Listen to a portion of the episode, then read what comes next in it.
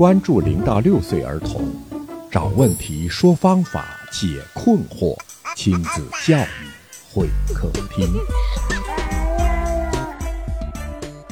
听众朋友，您好，欢迎您光临亲子教育会客厅，我是龙毅。今天会客厅请来的仍然是教龄超过二十年的张爱静园长。大家好，我是张老师。我们该讲什么了？今天我们来讨论一下触觉吧。啊，好，视听未触嗅，好，讲触觉。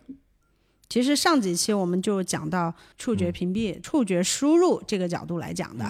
今天我们讲到如何去用生活里面的一些惯常的方式去调整一下触觉的感受。这可能对每个家庭都有用。如果我们发现孩子在触觉上略有就是不适应，不适应的触觉有哪些表现呢？不适应的话，很多时候都是敏感。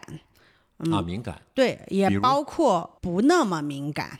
啊，敏感和不敏感都是。比如说敏感的话，很能看出来呀，他对一个环境很挑剔，对一个情绪很在意，对一个人抗拒。过于敏感的孩子，对一个眼神都会排斥。啊，这都是触觉问题。是的，这些都是触觉上面的问题。呃，那不是我们惯常理解的，用手摸到的，用身体碰到的是触觉，那太狭义了，是吧？就是触觉不仅仅是包括真正碰到，它还包括离你的这个感知大概一米远的这个距离。啊，能量场 互相接触。对，啊，你可以用场去解释它啊。我们两个面对面，然后眼睛看眼睛，这么坐着交流。但是有的敏感的孩子呢，对于这个距离他是 OK 的，但是对于眼睛的接触他是不 OK 的啊。如果这个距离坐着可以，但是我再多看他一会儿，他可能就怕了。所以还有有的人就是也对距离是有的，呃，有挑剔的，都包括成年人也是，有的很多成年人都不太习惯别人离自己特别近。原因？觉得不自在嘛，觉得敏感嘛，这个就要我们称为的敏感。怎么导致的呢？其实敏感不是坏事，敏感呢是对于危险的感知和对于周围情况的观察是灵敏度高。哎，灵敏度高，这不是坏事啊。他当下出现了这种情况，但是他适应不了，他就是一直排斥到就是难以控制了。很多孩子呢都是非常灵敏的，非常敏感的，但是有的孩子能够去调整和适应，控制住了；有的孩子根本控制不了。有的小朋友第一次进到进到教室上课，首先他看到教室里面都坐的人，他就怕了，没接触过那么多人。父母把他抱进去，他就紧紧地抱着父母的脖子啊，然后用后背对着整个环境。恐惧，嗯，对，就是抗拒嘛，逃避的表现。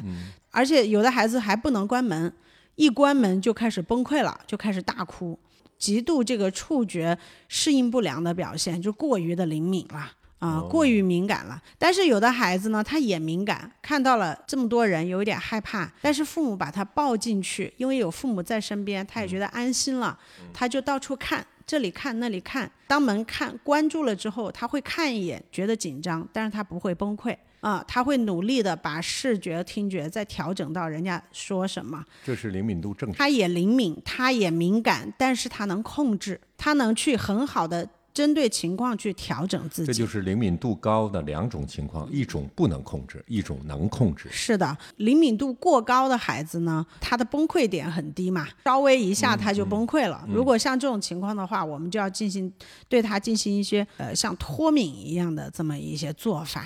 脱敏做法啊，对，怎么做？啊，比如说，我们会建议低年龄的孩子，如果他很小的时候就发现他过于敏感，造成的情况有很多。首先，第一，比如说是剖腹产，啊，有可能会造成这种的情况，但也并不是说顺产就一定不会啊，也会有。但是剖腹产是就是经常会有，对对对，经常会有的。然后再一个呢，就是过于单一的这个养育环境。家里就是两点一线嘛，楼上楼下啊，有的跟小朋友玩一下，呃，有的家长说他跟他跟别人在这个操场上玩都没事啊，为什么进到教室就不行？但是你要想喽，操场是一个开放式的啊，这个这个场是一个开放的场，进到教室这个场能量都被聚集起来了，对于孩子来说，这种聚集的能量是他有点适应不了的。嗯，所以他会非常的敏感啊，所以呢，我们给的建议就是，第一，还是要多带孩子出来，多跟别人交流，争取融入到某一个小集体中、小团体中，多跟别人说话交流。再一个呢，就是在家里呢，尽量是自己的事情自己做，不要过于敏感，多给孩子一些。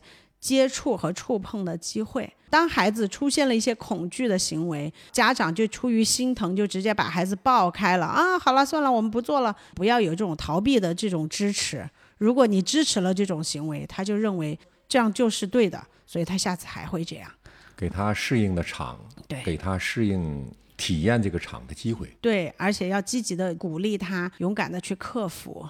嗯，而不是说一碰到类似的环境就赶快一听到孩子哭就心疼了就跑掉了啊，或者是逃避了，这样也不太好。对，让他真正的深度体验。哎，对，去稍微一点点的去适应啊，慢慢的，其实孩子适应能力是很强的。如果你真的想做脱敏这个行动的话。那其实他们很快就是多做几次，坚持几下就好了，很快就适应。对，很快就能适应了，就是看大人坚不坚持。如果还有一种特别难以适应的孩子，那就归类于感觉统合失调，那就需要用一些感觉统合的调整的办法。家长自己在家能做吗？在家里也可以做啊，比如说在家里如果出现了。